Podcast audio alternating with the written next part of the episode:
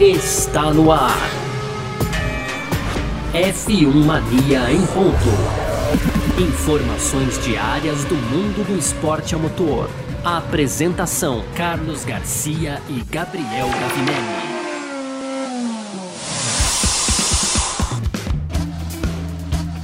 É isso, valeu demais pela sua presença, valeu você que tá junto com a gente por aqui, tá no ar mais uma edição do nosso podcast F1 Mania em ponto, sempre, né, de segunda a sexta aqui, é, com um resumo do que tá rolando no mundo do esporte a motor para você que curte bastante, entra lá também no f1mania.net, lá tem tudo para você sobre automobilismo, certo?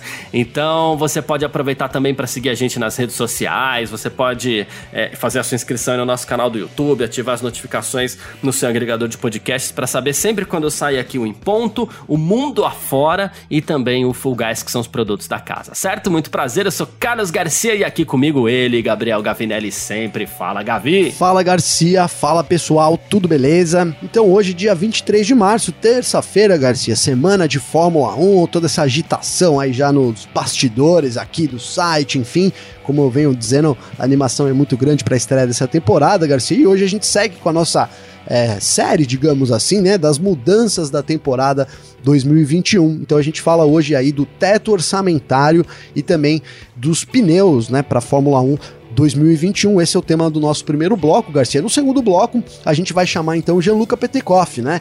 Na continuidade aí das entrevistas que a gente fez com os brasileiros rumo à Fórmula 1. O Gianluca Petekoff, que é piloto da Fórmula 2 esse ano, vai ser piloto da Adrian Campos. Inclusive, ele falou bastante lá da relação que ele teve com, com Adrian nos últimos dias. Então tá bem legal a entrevista dele. Isso é o nosso segundo bloco. E fechando, né, aquelas tradicionais rapidinhas, Garcia. Então hoje a gente fala da Haas, fala também da Renault. É, tem o Gasly aí com uma possibilidade de mudar de equipe, hein, Garcia, para 2022. Lá, e infelizmente é, a gente vai abordar aqui também o falecimento do Johnny Dumfries, uma das lendas aí da Fórmula 1, Garcia. Perfeito, é sobre isso que a gente vai falar então nesse nosso esquenta para a temporada 2021 da Fórmula 1. Lembrando, no próximo domingo tem corrida, hein? Grande Prêmio do Bahrein. Então vamos nessa, porque hoje é terça-feira, hoje é 23 de março de 2021 e o podcast F1 Mania em Ponto tá no ar. Podcast Podcast F1 Mania em ponto. Pois é, nesse nosso esquenta da Fórmula 1 2021, campeonato que começa no próximo domingo, a gente começa essa edição de hoje aqui, terça-feira, falando sobre orçamento, né? Porque vamos fazer, vamos dar uma re pequena recapitulada aqui, tá?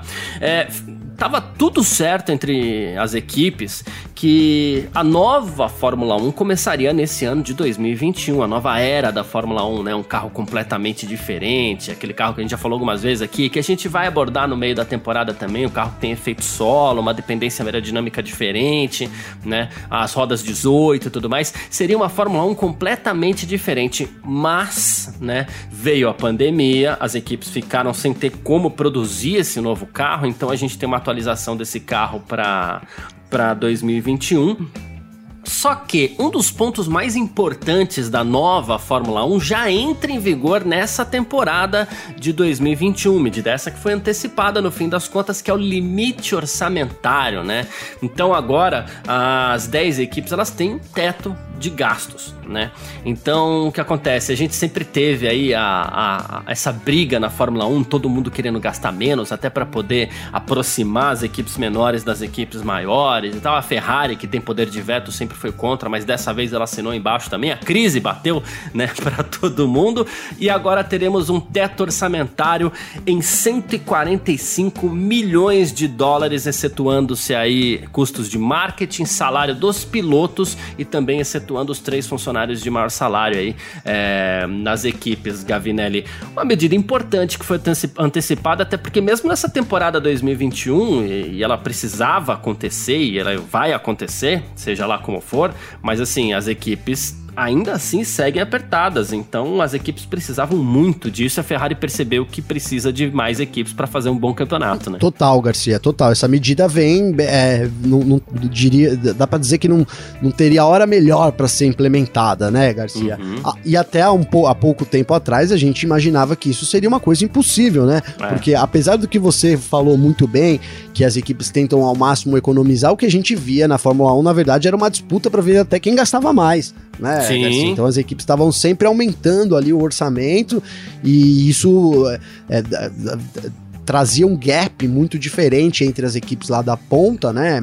Mercedes, Ferrari, é, Red Bull e as equipes lá de baixo que não tem um, um investimento ali, né? Enfim, não, não conseguiam acompanhar, ficava uma, uma, disparidade muito grande no grid e eu confesso que é, até a gente ano passado intensificar isso, eu achava muito improvável, beirando o impossível realmente a gente ter a introdução desse teto orçamentário, justamente porque a Ferrari, uma equipe que sempre gastou bastante na Fórmula 1, ela, ela tem o poder do veto, né? Então a Ferrari ela, ela pode barrar ou não uma regra, e imaginava eu que a Ferrari fosse barrar isso daí, mas como você também bem colocou, Garcia, ano passado a crise chegou e não foi para um só, foi para todo mundo, né? Então, na Fórmula 1, todo mundo, e não só na Fórmula 1, como no mundo, né, Garcia? A, a crise financeira é, a, a, atingiu aí todas as partes da, da, da sociedade, da, da, economia, então veio bem a calhar, né? A gente, inclusive, Garcia, já falando aqui do teto orçamentário, a gente tinha 175 milhões, era a proposta inicial, né, da Fórmula 1, fechar isso em 175 milhões, as equipes menores, elas bateram o pé ali para que isso fosse reduzido para menos, né, beirando ali falou-se até em 130, 135 milhões de isso de dólares por temporada, né, sendo gastos aí com, com, com, a Fórmula 1. Você citou bem o que pode ser gasto, não? E, incluo até, Garcia, os custos médicos, tá? Também eles estão é, excluídos aí. Então, ah, então, por exemplo, sim, as licenças, maternidade, paternidade também ali, é, qualquer custo médico que a equipe tenha também está fora desse teto orçamentário. E então é isso. É, no fim, Garcia, criou-se uma grande discussão e aí já não era mais se o teto orçamentário seria é, passaria a entrar em vigor ou não, era sobre o valor, né? Então as equipes tentando ali reduzir de 175 para 130, 135 e a gente chegou então é, a reduzir primeiro para 165, 165, 162, agora me falha um pouco a memória e depois então a gente fechou nesse limite de 145 milhões de dólares, cara. E aí a gente abre uma outra, uma outra, um outro leque, né? Porque para as equipes que já trabalhavam com orçamento reduzido, praticamente nada mudou, é. né, Garcia? Segue a operação. Agora, para as equipes lá da ponta que estavam super infladas nesse quesito, é, as mudanças são grandes, né? Eles vão ter que, além de tudo, se adaptar com isso. É, devagarinho a Fórmula 1 vai impondo restrições ali, vai impondo alguma, alguns obstáculos, né, na, nas equipes lá da frente, que começa a quem sabe, né, a gente vislumbra aí que, isso pode sim começar a favorecer as equipes aí num longo prazo, né, Garcia? As equipes menores, eu digo, né? Porque é, cria-se sim um problema aí para as equipes que estavam acostumadas a, a, gastar muito o dobro, né, até o triplo desse valor, Garcia. É, o carro do ano que vem também tem algumas peças padrão, que vai facilitar a vida das equipes nesse sentido também, né? E assim, com relação a esse teto de gastos, a gente ele é, ele é progressivo, né, também. Em 2022 é, cai de 145 para 140 e depois em 2023 ele cai para o 135, que era uma das propostas para esse ano de, de 2021 também, né? Então, ele vai ser um pouquinho mais apertado ainda, mas todas as equipes concordaram, essa é a, a parte interessante. Aí você, ah, mas por que precisa todas as equipes concordar? Se vocês querem gastar menos, gastem menos. Mas não é assim que funciona, porque se você simplesmente do dia para noite resolve gastar menos e, sei lá, duas equipes continuam gastando o que elas gastam desenfreadamente, elas vão dominar o campeonato. Você também não pode entregar assim o campeonato para quem pode ter mais dinheiro simplesmente, sendo que a ideia é você tentar premiar os melhores, né? Os melhores construtores, os melhores pilotos. Então, para isso, você precisa impor esse teto orçamentário para as equipes que, enfim, depois de tanto tempo concordaram. E a gente vai ver também como é que isso vai funcionar nos próximos anos. A gente espera que, que funcione muito bem, né? Outra coisa que mudou para essa temporada 2021 2021. Lembrando que, né, começa no próximo domingo, que a gente está situando você, que é para você chegar domingo lá já, ó, na ponta dos cascos, sabendo tudo que vai rolar, né? Ah, os, motor, os motores, olha só eu falando bobagem aqui, os pneus, né, que assim, o que, que mudou? Né? A Pirelli é, teve alguns problemas nessa temporada 2020, estouros de pneus. Em Silverstone ela teve vários problemas ali também, com a mudança que aconteceu de uma etapa para outra, né? Já que tivemos duas em Silverstone. E, bom, qual, o que, que se identificou? A força aerodinâmica que empurra os carros para baixo forçava demais o pneu, principalmente no que diz respeito às velocidades que esses carros atingiam em curva. Tanto que essa redução aerodinâmica para essa temporada 2021 tem muito a ver com isso, né? Sim. Com a carga que é jogada em cima dos pneus, né? E por isso teremos novos compostos mais duros e algumas regras diferentes aí para esses finais de semana da Fórmula 1, não é, Gavinelli Pirelli se mexendo aí também. Claro, vai descontentar os pilotos, eles não vão ficar contente porque eles nunca estão contentes com os pneus, mas eles são mais duros esse ano. Né? São, são, Garcia. Assim, é, na verdade, os compostos são, são os mesmos, né? O que, que eles fizeram é, é eles aumentaram a, a, internamente ali a estrutura, mexeram na uhum. estrutura interna, digamos, do composto, Garcia, para tornar ele um pouco mais resistente. Então, de certa forma, são os mesmos compostos, mas com, com uma durabilidade diferente. Então, são compostos diferentes, né, Garcia? Uhum. Não, não são exatamente os mesmos compostos do ano passado. Lembrando que a gente tem aquela gama lá que vai do C1 ao C5, né? Então, Isso. sendo o, o, C1 o pneu mais duro e o, o, C5 o mais macio, né? E aí o que muda também para essa temporada, que isso sim também pode é, alterar ali, dar uma. Como, não sei se dá uma, uma é, uma bagunçada na estratégia, mas sem dúvida nenhuma vai limitar um pouco as equipes, principalmente é, nos programas de treinos, né? Que a gente sabe aí que, que, cada um, cada equipe tem o seu programa de treino e ela, ela é baseada num tipo de composto, né? Então até 2021, Garcia, as equipes tinham 13 pneus à disposição no final de semana e eles podiam escolher livremente entre o, o composto é, macio, médio e duro, né? Uhum. Além dos compostos intermediário de chuva que eles sempre levam ali para toda a corrida. Para esse ano a, a Pirelli mudou. Ela, ela mudou a, a, o formato de distribuição desses pneus, né, Garcia? Então, para esse ano é, é, é, é, padrão, a alocação de pneu padrão para esse ano. Então, todas as corridas da temporada, cada piloto, né, vai levar aí é, são dois compostos duros, três macios e oito compostos. É, desculpa, é, dois duros, três médios e oito compostos macios, Garcia. Então essa gama de pneus é, é o que vai estar disponível para cada piloto durante cada final de semana. Né? Então não tem mais aquela é, escolha de pneus, livre escolha de pneus. Os pilotos passam a ser obrigados a usar os compostos que são fornecidos e aí eles vão ter que é, traçar a estratégia ali de treinos, enfim, com a disponibilidade que a Pirelli dá. A gente tinha, aí você fala, pô, mas não era normal todo mundo levar? Não, não era normal. Todo mundo levava, na verdade, até entre as equipes tinha piloto que levava compostos diferentes, né, Garcia? Optava ali por estratégias, a equipe muito provavelmente já pegava os dois pilotos ali, olhava o que, que ele tinha para trabalhar ali, a estratégia, então pedia ali diferentes compostos para esse ano a gente tem uma, uma, né, uma alocação padrão. Então as, equipes as equipes passam a ser obrigadas a usar os pneus que a Pirelli fornece, vai ser para todo mundo igual, só lembrando os números: dois pneus duros, três médios e oito macios para cada um durante cada final de semana de corrida, Garcia. Até porque a gente mal via pilotos usando o pneu duro, né? Eles usavam pneu duro ali na sexta-feira só para entender mais ou menos, e, e quando esses pneus eram utilizados, eles acabavam sendo utilizados na, nas corridas mesmo, em determinadas para determinadas estratégias, né? Uh, os médios é aquela história, você testa na, na na sexta-feira com três, né? Você testa o médio na sexta-feira e aí no sábado, caso você queira largar de médio, você usa um desses médios né, para poder fazer a sua classificação ali no Q2, que é o pneu que você larga, e, e você fica com um livre para corrida, ou então na corrida se você precisar de outro, você vai ter que ir com pneu gasto. E macio assim, você tem para rodar bastante. Lembrando que são os mesmos 13 pneus, a gente vai entrar nesse detalhe amanhã, tá? Mas as sessões de treinos livres também são menores, então teoricamente você você usa menos mesmo, então deve sobrar pneu aí, entre aspas, né?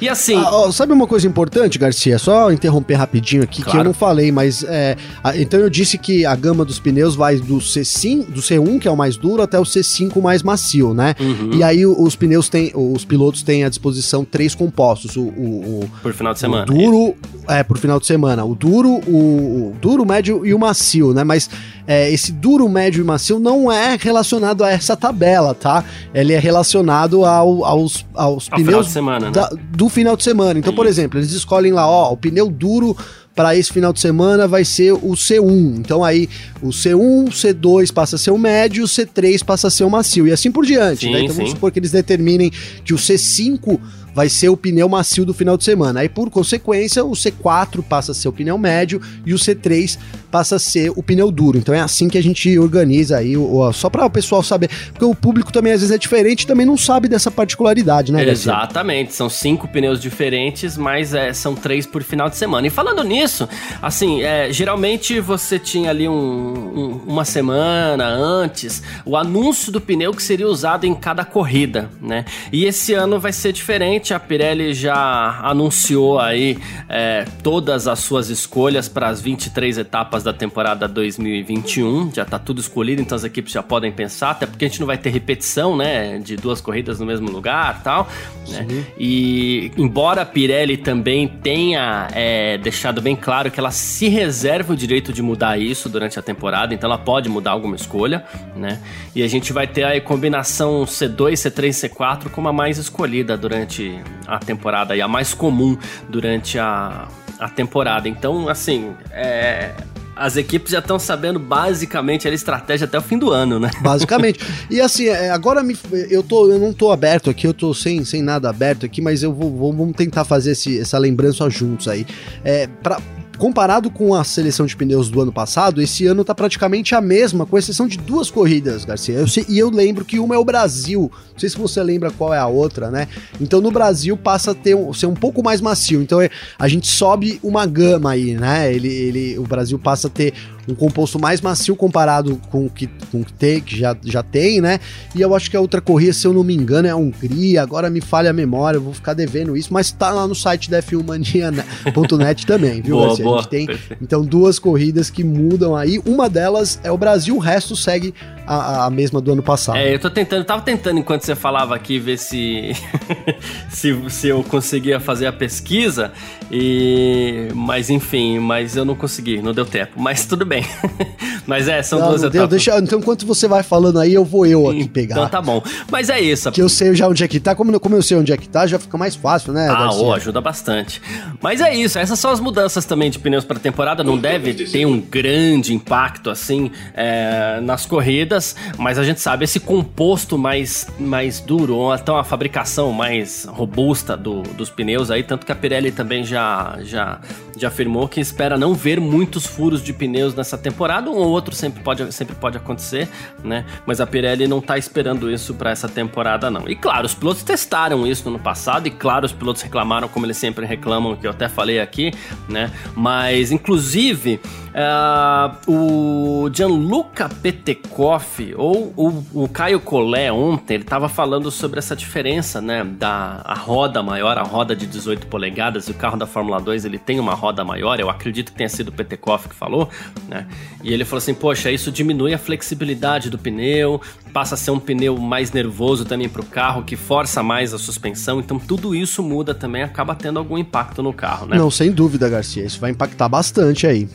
Ó, ó, ó, é eu achei, Garcia. Falei que eu ia achar aqui, ó. Demorou, mas eu achei. Gente. É, o Brasil era uma, como eu falei, e o outro, então, é o GP do Azerbaijão. Hum. Querido GP do Azerbaijão para mim, né, Garcia? Então, ó, no Azerbaijão a gente vai ter o C3, o C4 e o C5, que é o pneu mais macio de todos, né? E no Brasil a gente tinha o C1 disponível, né, no Brasil. Agora passa a ter o C2. Então é o C2 como o duro, o C3 o médio e o C4 pneu macio no Brasil, Garcia. Perfeito. Então é isso, falamos do teto orçamentário, também dos novos pneus da Fórmula 1 para 2021 e a gente parte aqui para o nosso segundo bloco. Tem mais entrevista, hein? F1 Mania em ponto.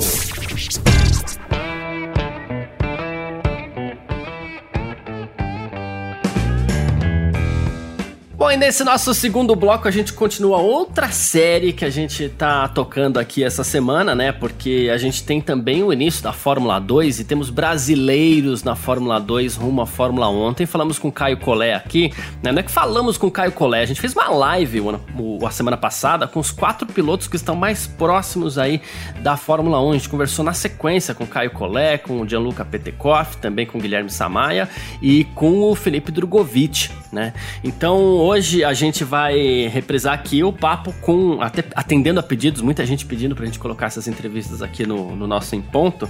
Então hoje a gente vai colocar a entrevista do Gianluca Petekoff, estreia na Fórmula 2 dele pela equipe Campos, né? Mais uma esperança brasileira e grande piloto, foi um grande bate-papo com o Petekoff também. E a gente ouve agora. E agora a gente está aqui com o Gianluca Petekoff, ele que está fazendo a estreia dele na Fórmula 2 esse ano também, né? E assim, é, deu um salto direto aí, porque ele é o. Ele, ele conseguiu o título na, na, na, Fórmula Regional, ele enfrentou o, o Arthur Leclerc no ano passado, vinha de uma. uma parceria ali com a academia da Ferrari muito forte. De repente, todo mundo esperava que ele continuasse na Prema, Prema Fórmula 3 e ele anunciou a saída da academia da Ferrari e já anunciou direto que pulava esse degrau, ia para Fórmula 2, já fez os primeiros testes pré-temporada e também deve estar tá rodeado de ansiedade aí para esse início de ano, não é, Gianluca? Obrigado pela sua presença. Eu que agradeço por oportunidade de estar falando com vocês aqui. É, tudo aconteceu muito rápido, né? Eu falei isso algumas vezes do, do fim da minha temporada ano passado, a gente conquistou o título regional. É, temporada extremamente difícil, a gente passou pelas nossas dificuldades ao longo do ano, não só dentro da pista, mas fora também. Uh, depois de algumas etapas, a gente estava liderando o campeonato, tudo indo num caminho bom. E, e, aí, por conta da pandemia também, enfim, algumas coisas aconteceram e a gente ficou sem patrocínio para terminar a temporada. É, e foi quando a gente começou a primeira batalha fora da pista, buscando patrocínio, buscando apoio. Uh, a gente fechou com a Matrix Energia, a Americanet para terminar o ano. E, e aí, infelizmente, a gente trouxe o título para casa e depois disso as coisas não não ficaram tão fáceis. Uh, mais uma vez, né, a gente teve um período ali de mais ou menos dois meses muito corridos, né, dezembro, janeiro, que é quando os pilotos geralmente já estão mais mais tranquilos, querem relaxar, recarregar para a temporada seguinte e, e, na maioria dos casos já em mente o que eles vão fazer no ano seguinte. Eu estava na correria, né? Todo o meu time a gente a gente ainda lutando para arrumar uma vaga para 2021. É, eu soube bem cedo que eu não, não estaria na Prema, é, eu anunciei, se não me engano, em dezembro ainda. Foi quando teve aquela onda é, no Twitter, né, hashtag PTCoffNF3, o pessoal levantando Sim. visibilidade. Isso foi, foi animal, isso não, não tenho palavras O pessoal sentiu demais ali essa é. injustiça, entre aspas, enfim, né, que você, os brasileiros abraçaram muito essa causa, viu, PTCoff? Desculpa te interromper. Não, tranquilo. Sem dúvida, isso significa muito para mim, né? Isso mostra também o quanto uh, o brasileiro ainda tem paixão pelo esporte. E, e, logo depois disso, acho que janeiro foi um mês onde muitas conversas aconteceram, né, muita negociação. Inicialmente, o nosso plano era assim ir para Fórmula 3, né, acho que o passo natural. E mas surgiram algumas oportunidades também na Fórmula 2 e em outras categorias, inclusive na própria na própria regional Alpine. Né, para talvez uh, repetir um ano num projeto novo e defender meu título. Mas uh, as conversas tomaram um rumo muito positivo com a Campus, que inicialmente né, o primeiro contato tinha sido sobre a Fórmula 3, e, e depois de algumas conversas, inclusive com, com o, grande, o grande Adrian, infelizmente a gente, é, a gente perdeu ele algumas semanas atrás, uh, mas antes disso a gente teve excelentes conversas, excelentes reuniões uh, virtuais, e, e um dos desejos dele era meter no carro da Campus na Fórmula 2 esse ano, e felizmente a gente conseguiu uh, fechar esse acordo, né, um acordo onde a equipe foi a primeira investidora, né, a gente assinou o contrato uh, sem nenhum contrato de patrocínio assinado, então isso para mim tem muito valor. E o novo passo, passo grande, muita coisa nova para conhecer, para se adaptar, mas é um novo desafio. Eu tô, tô muito motivado, tô com muita energia boa para esse ano que vem aí. Show. É, eu ia até. Era uma, você respondeu uma pergunta minha, que era justamente essa relacionada ao grande Adrian Campos, né? É um, um assim, um, um, empreendedor do automobilismo, né? É muito importante é, a presença dos empreendedores do, do automobilismo, né? E, e, você, eu, eu anotei as datas aqui, eu decorei. No dia 27 de janeiro, então, a gente teve a morte do, do Adrian, e você anunciou oficialmente é, a, essa, essa a sua então, sua temporada na Adrian também, na, na Campus, desculpa, no dia 2 de fevereiro. Então, obviamente, ali já tinham negociações. E a minha pergunta era: se você teve, então, ali nesses últimos momentos aí, né, de, de vida ali, do, com Adrian Campos, alguma negociação, alguma coisa que você considere, assim, porque a gente sabe, quando a gente tem uma. Quando a gente tá fazendo alguma coisa assim com alguém e repentinamente essa pessoa vai embora, fica um, um, um sentimento assim de. Não digo de frustração, mas de. Ah, olha, aquilo que ele me falou, vou levar pro resto da vida. Uhum. Alguma conversa que você teve com, com, com o Adrian aí, um pouco antes do falecimento dele, que você recorde e fala, cara, isso é uma coisa que eu vou levar pro, pro resto da minha vida? Sem dúvida. É, eu acho que a maior é, a maior missão do Adrian, digamos, isso inclusive ele, ele me disse, é, é dar oportunidades para jovens pilotos que precisam.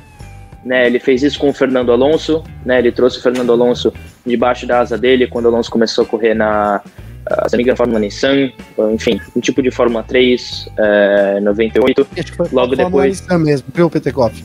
Exato. E, e depois ele que, é, que foi o, o, o, o, empresário do Alonso pela Fórmula 3000, uh, eh, na Minardi também, e esse foi, foi um grande uh, um grande feito para um piloto jovem que, que precisava, né? Precisava de uma chance, precisava de alguém que, que acreditasse nele uh, por ele mesmo, né? não porque ele está trazendo uma certa quantidade de dinheiro ou não porque ele tem um uma certa influência no mundo do automobilismo.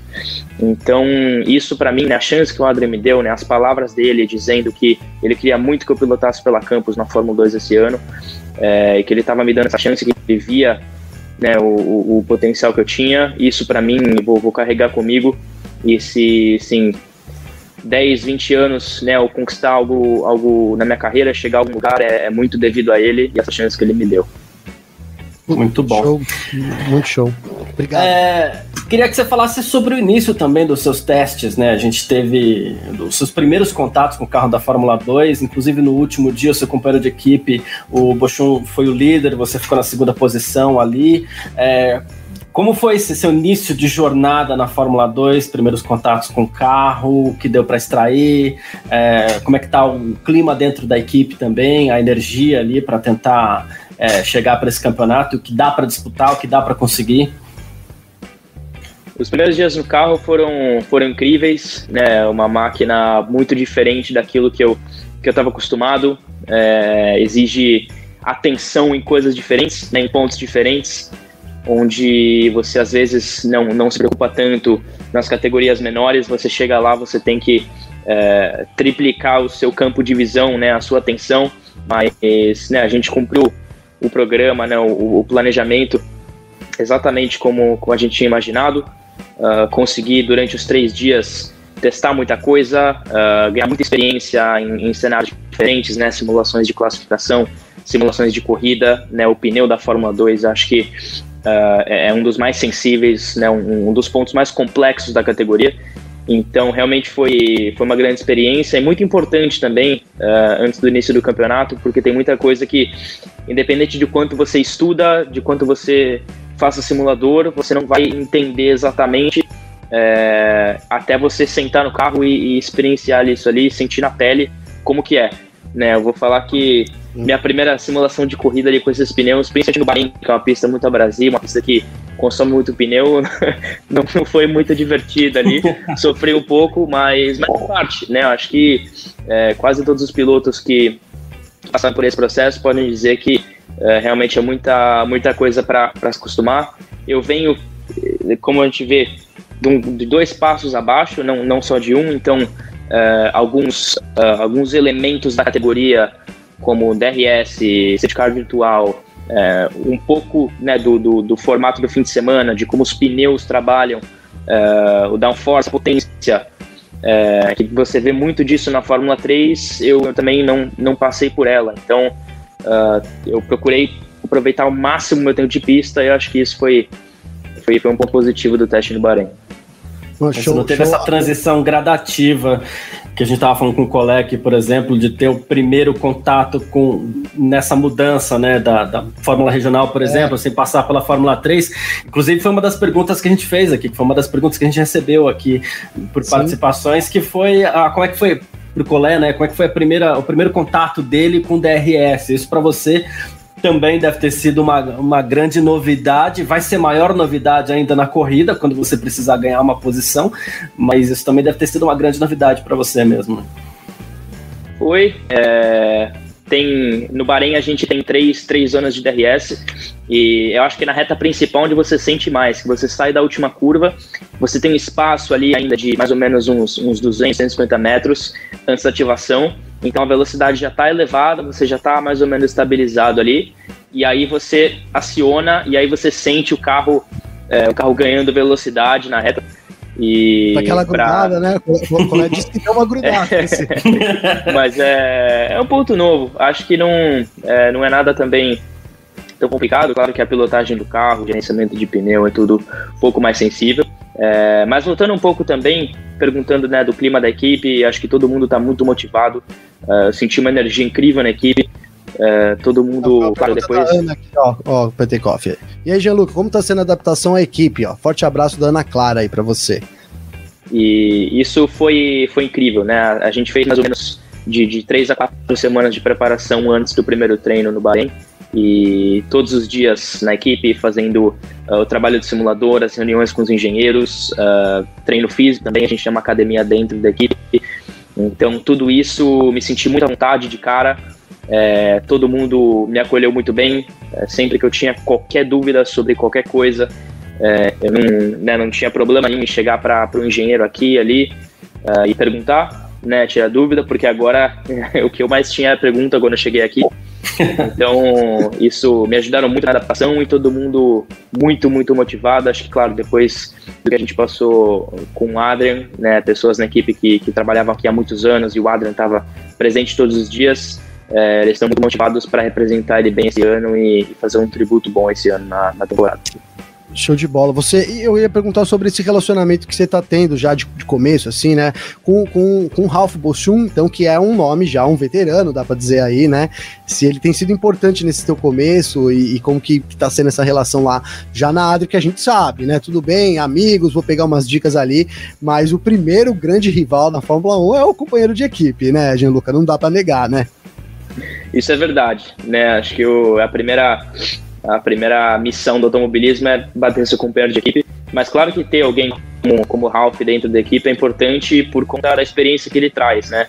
Eu fiz meus primeiros dias no carro agora, mas ele já fez três temporadas e, e tem coisas que são, são importantes também para a evolução do time, né? Como, como o sentimento do carro, com os pneus, não necessariamente até de performance, mas o funcionamento do carro, uh, setup também. Então tem, tem áreas onde a experiência conta muito, é importante para o conjunto da equipe inteira uh, ter ele, né? Então, claro, no que, no que eu é mais acessível, posso, posso perguntar, posso tirar algumas dúvidas e, e, e, falar com ele também, né? Depois, depois dos dias de treino sobre, sobre o que aconteceu, sobre as mudanças do carro.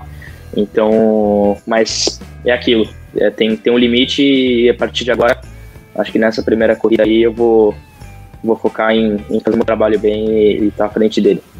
Boa. Perfeito. Boa.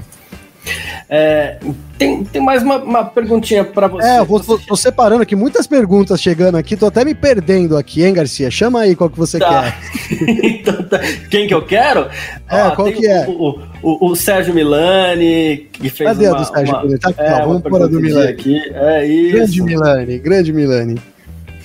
Gianluca, além do carro bem diferente, como você vê também a abordagem para as provas? Afinal, a gestão do pneu passa a ser bem diferente. Vou fazer um pequeno complemento. Acho que isso passa também um pouco por você conversar e trocar figurinhas ali com seu companheiro de equipe, não?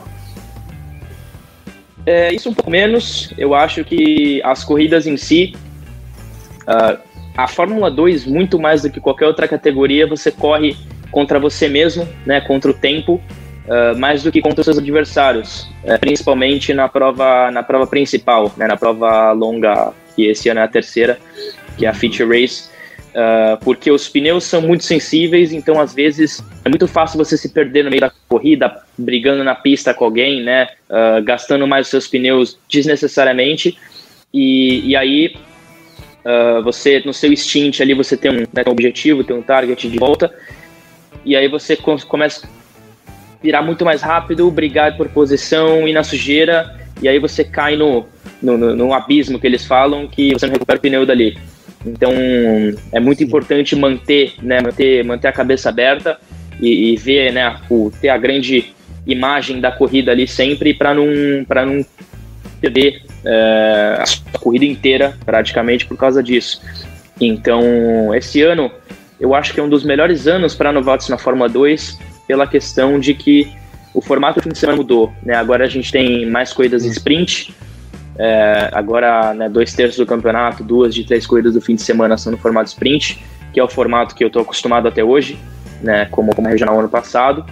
Então, acho que no Bahrein uh, vai ser, vai ser, continua sendo bem duro por conta do, do estilo da pista, mas é, adaptação, adaptação de todos os lados e vai ser importante para conquistar bons resultados lá no começo. Até explicando para quem está acompanhando a gente aqui, no ano passado a gente tinha a corrida principal, que era a corrida mais longa, no sábado, e a corrida Sprint Race, que era a corrida mais curta, no domingo. Esse ano é diferente, né? Então esse ano a gente tem duas Sprint Race, que são corridas curtas, e a corrida principal, que é a mais longa, ela acontece dessa vez no domingo, e são oito etapas ao longo do campeonato acompanhando a Fórmula 1, né? Então diminuiu-se o número de etapas, aumentou-se o número de corridas por final de semana com duas sprints e, e uma longa, essa mudança principal aí, até que o, que o, que o John Lucas citou. Tem mais pergunta, Gabi? Tem uma legal aqui, ó. Gostei. Uma, é uma curiosidade minha também. Como é a estrutura da Campus Racing? Essa, você teve esse salto grande, né? Então, imagino que quando você entrou lá, a estrutura era totalmente diferente do que você estava acostumado também, né, Gianluca? Com certeza. É, eu, né, nos meus primeiros três anos de automobilismo, a única equipe que eu, que eu corri nesses três anos foi a Prema. Então mudar, mudar de país, mudar de estrutura, uh, o jeito que as pessoas trabalham é um pouco diferente, né, como, como tudo funciona. É, mas é, é, excelente. Né? Eu gosto que no mesmo lugar, né, na mesma oficina, você tem onde os carros ficam, né, onde os mecânicos trabalham, você tem uh, a sala dos engenheiros, onde a gente faz as reuniões, você tem os simuladores, né, são duas salas de simuladores separadas, e, e no andar de cima você tem mais escritórios para o staff e você tem academia. Então, no mesmo lugar ali, você passa o dia, você faz tudo o que tem que fazer. É o é... parquinho de diversões, de, digamos assim, né?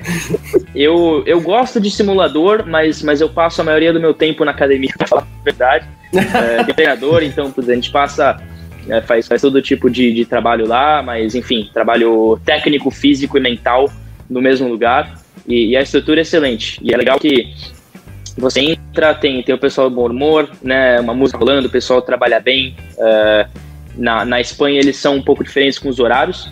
Então, o primeiro dia que eu cheguei lá, é, eu entrei e tal, tomei café antes de sair de casa, como a gente faz nos outros países. Cheguei, tava todo mundo trabalhando, tudo, aí passou 20 minutos que a gente tava no simulador.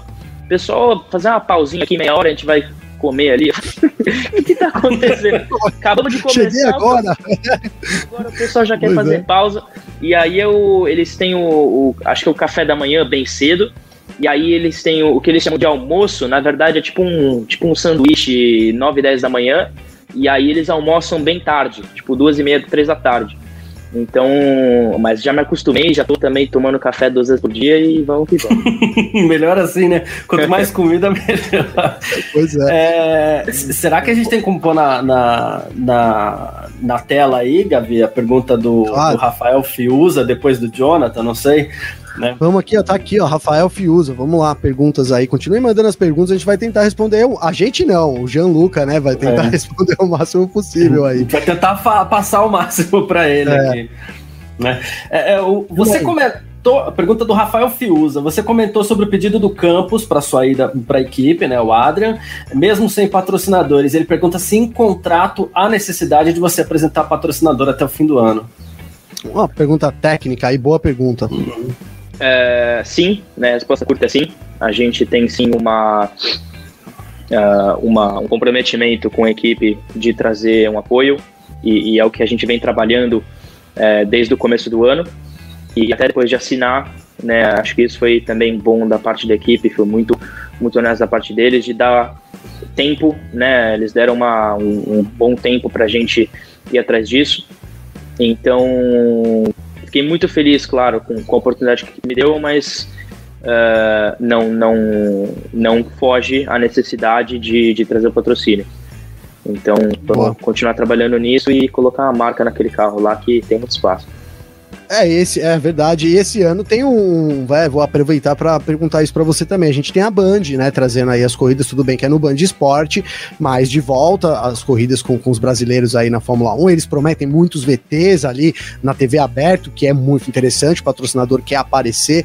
Alguma conversa, não quero que você antecipe nada que você não possa, mas assim, alguma conversa já é, que iniciou por causa de, dessa, desse fechamento aí da Band com, com a, a F2 também, Petekoff? Por enquanto não, é, por enquanto não diretamente por conta disso, mas fiquei muito feliz, inclusive, que esse ano a gente vai ter a cobertura da Band. Eu acho que é importante, é, não só da Fórmula 1, mas também nas categorias de base, estarem é, aparecendo em TV ali e, e também apresentar para o pessoal. Eu vejo muita gente que, que pergunta, que acompanha, que escreve o tempo inteiro né, com redes sociais. A gente vê o tamanho uh, da, né, da, dos fãs, o tamanho da, Sim. O fanbase brasileiro de Fórmula 1, Fórmula 2, Fórmula 3. Então, muito importante essa, é, essa inclusão né, da categoria de base junto à Fórmula 1. E vai ser bom. Isso aí, TV. Agora em TV vai ser bom se tivesse uma marca brasileira uh, aparecendo lá, lá em cima. E Sem seria dúvida. um prazer representar como também. É, a gente chegou a falar em outras entrevistas até que, que a gente fez por aqui que é um grande negócio você apoiar um piloto e trazer ele da categoria de base e levar até a Fórmula 1. É um grande negócio também, não só você ajuda um piloto, porque às vezes você fala assim, ah, por que, que eu vou ajudar um piloto? Não, é um grande negócio. Agora você pega, assim, a, a Band, ela tem todo um projeto para automobilismo, né? Então ela passa a ser o canal do esporte a motor no Brasil. Então tem Porsche, tem Truck, Stock Car, Fórmula 1, no, no grupo Band tem F2, tem F3. Então vai ter visibilidade e a Band com certeza vai investir nessa visibilidade, a Band vai dar espaço para os brasileiros que estão nesse Road to F1, como a gente brincou esses dias aí, né? Tem o Road to Indy, né? Que é o Road to F1, né? É. E, e a Band vai dar visibilidade para isso porque é interessante para ela. Se é interessante para a Band, ao mesmo tempo ela passa a ser interessante para qualquer investidor que de repente pega um piloto brasileiro e fala assim: Poxa, eu vou acompanhar, eu vou levar, eu vou ajudar, porque lá na frente a visibilidade passa a ser ainda maior e o potencial brasileiro, é, isso às vezes parece meio escondido, mas o brasileiro é apaixonado por esse negócio de corrida de carro aqui, né? O brasileiro gosta. Então, Sim. poxa, é importante que, que o pessoal fique de olho nisso mesmo, né? Não, e, e, assim, sabe o que eu queria complementando também, Garcia? A gente viu a prova disso, por exemplo, na hashtag que o, o Gianluca mesmo citou pra gente aqui. E, né, a força aí, e, e a ficou no, no, top trends lá do, do YouTube, do, desculpa, do Twitter, né? Então, realmente, a gente tem uma, uma. Os jovens brasileiros, eles são muito engajados, com, graças a Deus, né? Porque isso, isso representa a continuidade de todo o, o círculo, o circo da Fórmula 1. O legado 1, que a gente tem aqui, né? O legado que a gente tem, são muito engajados com os brasileiros então, sem dúvida nenhuma, é, uma, é um potinho de dinheiro lá que a equipe, que a, que a empresa que conseguir explorar, sem dúvida nenhuma, vai, vai, vai já, já vai lucrar agora, né? Porque ninguém. É, é, é bom a gente deixar claro isso, que não é que tá pedindo, ó, oh, me ajuda. Não, é quer expor a sua marca, porque eu estou aqui, né? No caso do Gianluca, eu tenho toda uma história de superação e hoje a gente tem condições de passar isso, é, nem que seja alguns flashes na TV aberta. Então, sim, para a empresa hoje em dia, você patrocinar um jovem brasileiro é, se tornou, sem dúvida nenhuma, um grande negócio. A gente sabe, estamos patrocinando em real, né, Jean-Luc? E aí as coisas na Europa não estão em euro e não estão fácil, né? Mas já ajuda, né? Já, já ajuda aí no, no, no pote no final das contas, não é mesmo? Sem dúvida alguma. Eu acho que é importante, como você disse, o um investimento, e porque a gente chega nesse nível e também eu, pelo menos, né, tive, tive algumas experiências de poder representar grandes marcas ao longo dos anos, e, e eu vejo como não só é, usar o boné, colocar a marca e, e, sair andando pelo paddock. Não, é, você é embaixador da marca, né? Você está é, carregando uhum. aquela marca com você, representando ela. Então, poder uh, né, expandir a visibilidade da marca dentro do paddock da Fórmula 1 ali, né, dentro de um, de um sistema onde você tem muita gente vendo, né, a visibilidade é enorme. É, os números da Fórmula 2 ano passado foram estão né, crescendo muito e, e, o Brasil, inclusive, também, é, eu acho que pelo não sei que ano consecutivo é, tem os maiores números de audiência da Fórmula 1 no mundo. Então, se a gente juntar toda essa informação uh, e, e, uma oportunidade boa que está por aí, é, é, a gente já sabe um no, negócio. que dá. Então... Muito legal. Olha, já, já quero até avisar o pessoal aí que tá vendo a gente que o Samaya já tá aguardando aqui. A gente já vai chamar o Samaya também. E aí eu vou fazer de novo aqui a brincadeira com o PT Coffee, né? Vamos ver se vai dar o caldo aí. Porque uma coisa é eu fazer uma pergunta para você, o Garcia, que nós somos jornalistas. Já, já pilotei uns cards por aí, de dois tempos, participei de algumas coisas, mas não, não dá para ter o seu nível de conhecimento de pista. Eu, a brincadeira é é a seguinte: o, o Guilherme Samaia vai entrar e vai responder uma pergunta sua. Tem alguma pergunta para fazer pro Samaia, Petekov? É, queria. Bom, deixa eu ver, o Guilherme. Põe o Guilherme, então pra já. Vou pôr, já vou pôr o Guilherme aqui. Chegou o Guilherme. Boa tarde, Guilherme, seja bem-vindo. A primeira pergunta vem do Petekoff, viu? oh, vamos ver. E o... o que você achou do pneu duro na simulação de corrida? Tá legal esse ano, hein? É, piorou bastante em relação ao ano passado. Começou por na fogueira já, né? É, não, mudou bastante do ano passado. O pneu é muito duro e desgasta muito rápido, é incrível. Você deve ter sentido uma bela diferença, né? Ah, bastante. Eu, pra, pra melhorar as coisas, cheguei, primeira simulação de corrida, colocaram setup de corrida, tudo. E, e nossa, eu sofri demais. Tava, tava divertido lá na quinta volta já sofrendo. Mas não, é isso aí. Se lá no Bahrein, mano. E, aí, ó, vou fazer um intercâmbio aqui, ó. Uma pergunta que vale os dois. É a última do Boa. PT Coffee. Peço desculpas pro pessoal que a gente não conseguiu colocar todas as perguntas aqui. Mas então é a última do PT Coffee e a segunda, já, já é a segunda pro Samaya aqui, certo? Então, ó, o Jairo Duarte, é uma pergunta legal também, tenho a curiosidade de saber. É, você se inspira em qual ou quais pilotos, né? E aí tem uma que dá para seguir junto aqui, ó, para complementar, que é do Jonathan Ferreira. Seu estilo de pilotagem é parecido com o de alguém? Serve para os dois aí. Eu passo a palavra para você, Petekoff, já agradecendo a sua presença aqui, o seu convite. Foi, foi realmente muito bacana. É, bom, me inspiro em pilotos, sim. É, alguns uh, do passado, alguns do presente. Né, é muito difícil não mencionar o Ayrton por conta de tudo que ele significou uh, para a história não só do automobilismo, mas para o Brasil. É, do presente, eu acho que dois dos pilotos que, eu cresci assistindo e, e, a gente não pode olhar para o lado para o que eles fizeram. É, é, claro, o Sebastian e o, e o Lewis. O Lewis mais recentemente, né, esses últimos não sei quantos anos dominando. É, mas eu também trago muita inspiração de outros esportes, né? Eu sou um grande fã de, de basquete, de futebol americano. Então, é, personagens como, como Tom Brady, LeBron James, Michael Jordan, claro, é, me traz muita inspiração. E estilos de pilotagem é difícil dizer, né? Você tem muitos, muitos aspectos na pilotagem é, que, que, variam. Então eu procuro só trabalhar em mim mesmo e, e o que sair, é, talvez eu deixe para vocês para dizer melhor. Muito bom. Show de bola. Petekoff, obrigado aí pelo seu tempo, cara. Né, desejo toda a sorte aí nessa temporada. Com certeza a gente tá junto aqui.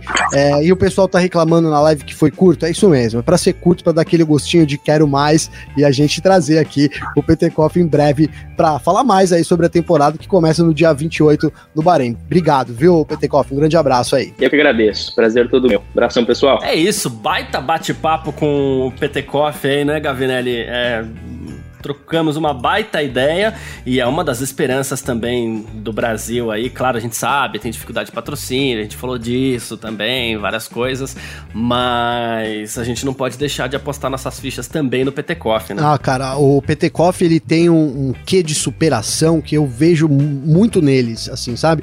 Não vou dizer que é exclusivo dele, mas é, fica evidente, né, no, no bate-papo aí com, com o Gianluca, cara. E, e sim, ele teve, é, né, ele, ele comentou também sobre essa oportunidade, né, Garcia? Porque muitos falam, mas né, ele não passou pela Fórmula 3, não teria que ter passado da Fórmula 3 e tal.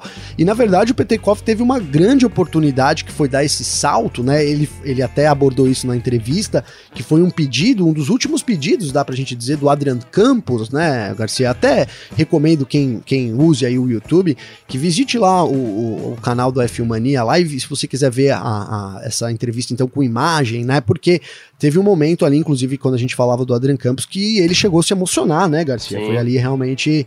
A gente ficou bem tocado com isso também, porque é, sem dúvida, cara, era uma, uma curiosidade, né? Um pouco, pouco jun, juntamente com o anúncio do PT Coffee na Fórmula 2, foi que aconteceu a, a, que veio aí a morte a trágica, né? Porque foi muito novo do, do Adrian Campos, e aí, enfim, depois a equipe dizendo que vai continuar, que vai seguir ali o, o, o, caminho que o Adrian Campos sempre quis, que a gente coloca aqui, colocou como um grande empreendedor do automobilismo ao redor do mundo, né, Garcia? Sim. Então, muito interessante. A gente sabe que a, que a Campos, cara, é uma equipe meio de grid lá, né, na, na Fórmula 2, né? Então também não dá para desconsiderar esse fato aí. Claro, a gente tem expectativa sobre o Petekoff conseguir ali bons resultados e, e mais do que resultados de, de olha, terminou no, no, quinta posição. Mais do que isso, é imprimir um bom ritmo ali, superar o companheiro de equipe dele, como o Petekoff também falou. Ele, é evidente, todo mundo sabe, todo piloto sabe, todo fã de automobilismo sabe que a primeira disputa é com seu companheiro de equipe, então é isso que a gente espera do PT Koff, é, pra, ele tá entrando agora na Fórmula 2, né, vai ser o primeiro ano dele na Fórmula 2, então talvez um ano de aprendizado aí, mas que ele precisa trazer algum, algum resultado para poder pegar um outro ano na Fórmula 1, na Fórmula E, né? Fórmula E, não, desculpa, não. Falei tudo errado, né, Garcia? Fórmula E, Fórmula 1, na, na, Fórmula 2, né? E aí engatar uma marcha aí rumo à Fórmula 1, que a gente sabe que é o sonho de todos os pilotos. E o, o Petekoff seria, assim, um, um, cara que ia representar o Brasil muito bem. Já representa, né, ali, vai já, nas outras categorias, foi campeão do ano, no ano passado da Fórmula Regional ali, vencendo o Arthur Leclerc, não é para qualquer um, né, Garcia? Exato. Então, realmente é um cara muito é, que tem cacife, credenciado aí para estar tá onde tá e uma esperança nossa aí de, de ver um brasileiro lá na Fórmula 1 em breve, se Deus quiser, Garcia. É isso, perfeito. E amanhã a gente reprisa aqui também a entrevista com o Guilherme Samaia, certo? Bom, uh, vamos nessa então para o nosso terceiro bloco. F1 Mania em ponto. E a gente abre aqui então o nosso terceiro bloco do F1 Mania em ponto de hoje, as nossas tradicionais rapidinhas, né, para você ficar sempre muito bem informado sobre o que tá rolando no mundo do esporte a motor. A gente começa falando do Gunter Steiner e da Haas, viu? Ele tá vendo uma luz no fim do túnel. A gente também quer ver essa luz no fim do túnel sempre para todas as equipes, né? Mas a longo prazo para Haas, né? Ele falou assim: "Olha, temos algumas coisas que nos mantêm motivados aí, né? Temos jovens pilotos, né? Que vamos desenvolver. É, assim, a luz do tu, no fim do túnel é 2022, onde voltaremos com toda a nossa força, porque nos reagrupamos no ano passado, demos um passo para trás para dar dois para frente, né? Aquele velho ditado. Sim. e mostrou confiança na Ferrari e tudo mais, que é quem fornece o motor para a Haas, né? E, bom, Tomara, né, que a Haas consiga aí, no fim das contas, se consolidar de novo na Fórmula 1, uma equipe que começou bem, tinha um apoio da Ferrari ali e tudo mais, é, hoje um pouco menos de apoio, mas andou muito para trás a Haas, né? Andou muito, foi, né, junto com a Williams aí, a, as, né, as duas equipes que andaram mais para trás, e que bom, né, Garcia, a gente vem reclamando muito aqui, eu venho principalmente reclamando muito desse mau humor, né, desse desânimo aí, desse pessimismo do, da, do Steiner é, com relação à abordagem para a temporada de 2021, disse que isso é muito prejudicial principalmente para os jovens pilotos, né, cara, que chegam ali para realizar o sonho na Fórmula 1 com uma equipe meio que é, ali, né, deprimida, digamos assim, né, Garcia? Então isso volta, né? Isso, é, digamos que é uma resposta do Steiner ao nosso podcast, hein, Garcia? Não, a gente tá se motivando é. aqui, nós temos jovens pilotos, que bom que dá uma moral pros caras, né, Garcia? Justamente o que tava faltando aí nesse, nesse jogo. E eu, cara, assim, assim, quando a Haas entrou na Fórmula 1,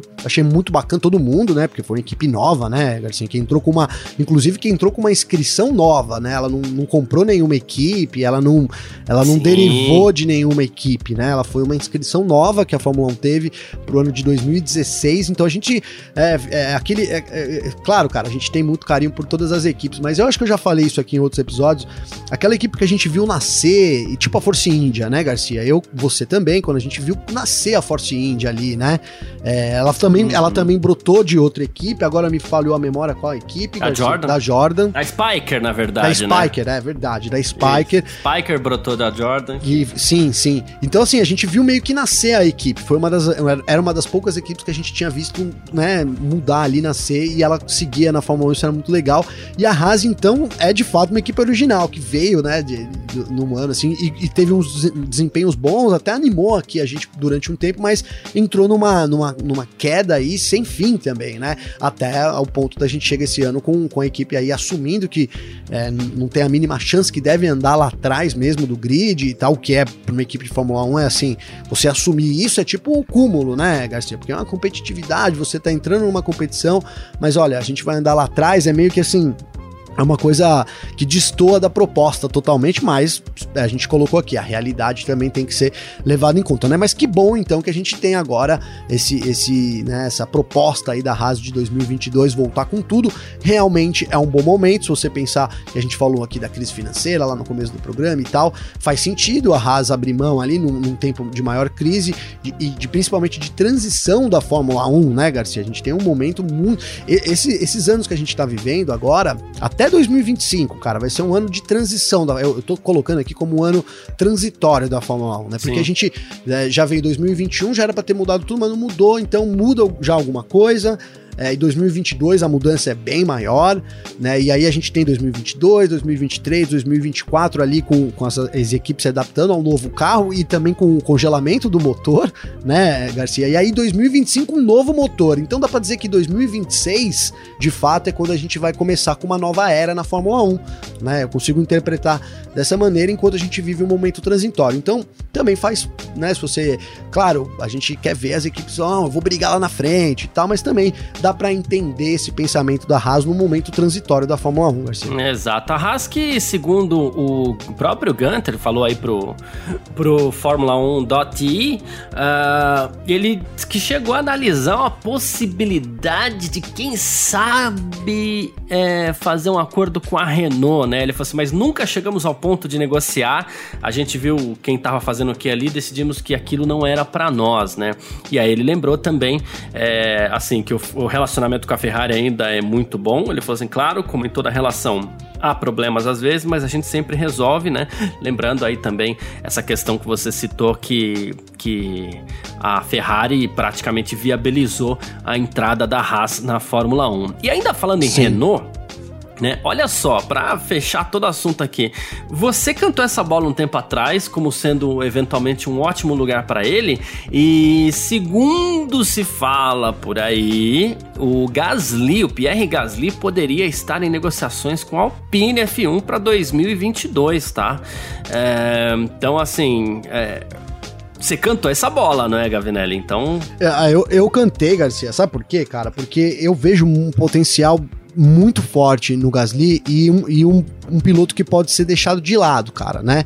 Porque ele, ele bateu lá na Red Bull, não deu certo, voltou para AlphaTauri, é, ficou difícil, não sei, eu não imagino mais não- na minha cabeça, e agora totalmente a minha opinião, tá, Garcia? Não tem nada, né? Eu não vejo mais ele batendo lá na, na Red Bull, e, enfim, entrando pra Red Bull, acho que a Red Bull mudou a ideia, até trouxe o Pérez, talvez isso dure alguns anos, enfim. É, e aí fica assim, onde o Gasly pode ir para poder tentar ser campeão mundial, para poder tentar mostrar todo o talento que ele tem, todo o potencial que ele tem, né? E eu coloco aqui a Renault, cara, né? E aí, é, aí é claro que é uma 100% um achismo meu, mas eu, é, é base, não, é, não é só falar por falar, é baseado no- nas coisas que vêm acontecendo na Fórmula 1 desde que a Renault entrou, que eu acho que o, o circo está sendo preparado para a Renault assumir a hierarquia do grid já no ano que vem, Garcia, né? Boa. Já acredito que, que tá trabalhando para isso. Então coloquei o Gasly lá porque seria um, né, estaria na, na, na- das maiores equipes é, do grid. Hoje já é uma grande equipe. Eu tô falando Renault, mas a gente entende ser Alpine, né, Garcia? Sim. E então e aí e, e com, com, certeza estaria num lugar para poder ser campeão mundial, né? Além do que eu acho o Ocon uma peça meio frágil aí nesse esquema da Renault, né?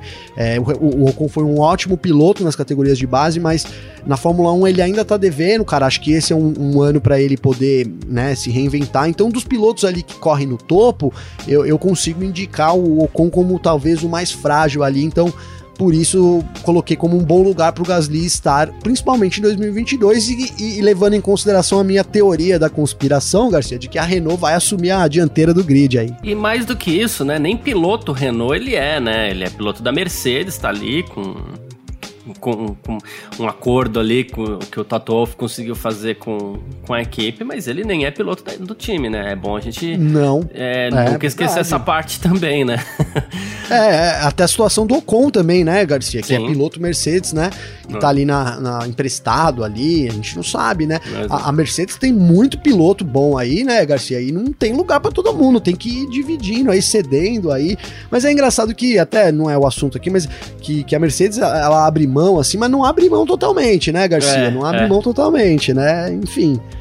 Eu, no lugar deles, também faria a mesma coisa. Eu empresto, mas eu, se ele vir a ser campeão do mundo, eu trago aqui pra minha equipe, né? Tiver um bom desempenho aí, eu boto ele aqui de volta. É isso. Bom, e é uma notícia que nem, nem já não tão boa, né? Claro, nada boa na verdade, né? O ex-piloto de Fórmula 1, vencedor das 24 horas de Le Mans de 88 também, o Johnny Dumfries, faleceu aí aos 62 anos, depois de uma doença que não foi revelada pela família, tá? Ele que passou pela Fórmula Ford, depois Fórmula 3 britânica, é, e foi companheiro do Ayrton Senna, né, na Lotus, a famosa Lotus Sim. preta ali em 1985, né, que era o Lotus 98T. Seu melhor resultado foi no Grande Prêmio da Hungria, onde ele terminou em quinto. Um ano ali onde o Senna já chegou a vencer corridas e tudo mais, né? Enfim. Aí ele se segurou ali na Fórmula 1 até 1987 e depois ele foi guiar para Jaguar, né? Na equipe do Tom Walkinshaw, onde ele venceu Le Mans é, em 1988 aí.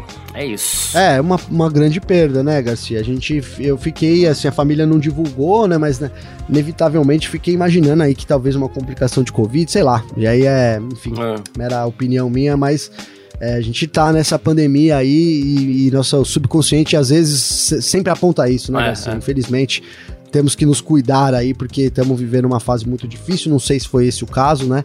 Mas é uma grande perda e, enfim, traz à tona toda essa discussão aí das mortes que a gente está tendo e da pandemia, que infelizmente a gente ainda vive, Garcia. É isso. Bom, quem quiser conversar com a gente aqui no F1 Mania em Ponto, pode mandar mensagem para mim nas minhas redes, pode mandar mensagem pro Gavinelli também nas redes dele. Como é que faz para falar contigo, hein, Gavi? Garcia, comigo então é só mandar no meu Clubhouse, tá? É, arroba, ó, oh. Clubhouse, né? Arroba Gavinelli com dois L's, já brigaram comigo da minha família, porque eu cravei o Gavinelli primeiro, né, Garcia? Mas não tem importância. É só mandar lá, então, arroba, Chega primeiro, leva. Chega primeiro, leva. Arroba Gavinelli com dois L's. Ou então no meu Instagram, né? Que eu até uso mais o Instagram também, viu? Então é arroba Gabriel, underline, Gavinelli, também com dois L's no Instagram, viu, Garcia? Boa.